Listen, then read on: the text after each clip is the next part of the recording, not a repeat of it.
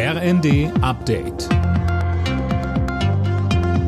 Stündlich neu. Auf den Punkt informiert. Ich bin Nanju Kuhlmann. Guten Abend. Die Hamas hat weitere Geiseln an das Rote Kreuz übergeben. 14 Israelis und drei Ausländer kamen nach Angaben der israelischen Armee am Nachmittag frei. Cornelius Dreger berichtet. Das ist die mittlerweile dritte Gruppe, die im Zuge des Geiseldeals zwischen der Hamas und Israel freigelassen wurde. Unter den 14 Israelis sind nach Angaben des israelischen Fernsehens neun Kinder. Unterdessen wird hinter den Kulissen über eine Verlängerung der viertägigen Feuerpause verhandelt. Nach Angaben der Vermittler aus Katar und Ägypten geht es derzeit um eine Verlängerung um zwei bis vier Tage. Bundespräsident Steinmeier ist in Israel zu Besuch. Bundestagspräsidentin Baas begleitet ihn.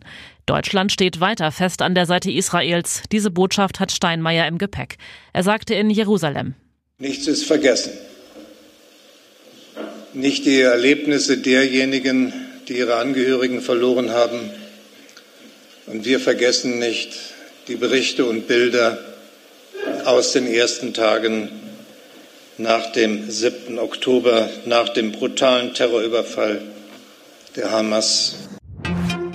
Das Programm der Grünen für die Europawahl steht. Sie haben es auf ihrem Bundesparteitag in Karlsruhe beschlossen. In der europäischen Asylpolitik zeigen sich die Grünen offen für einen härteren Kurs. Sie pochen aber darauf, dass humanitäre Grundsätze eingehalten werden. Zweimal unentschieden in der Bundesliga. Im Abendspiel trennten sich Hoffenheim und Mainz 1 zu 1. Zuvor hatten Heidenheim und Bochum 0 zu 0 gespielt. Alle Nachrichten auf rnd.de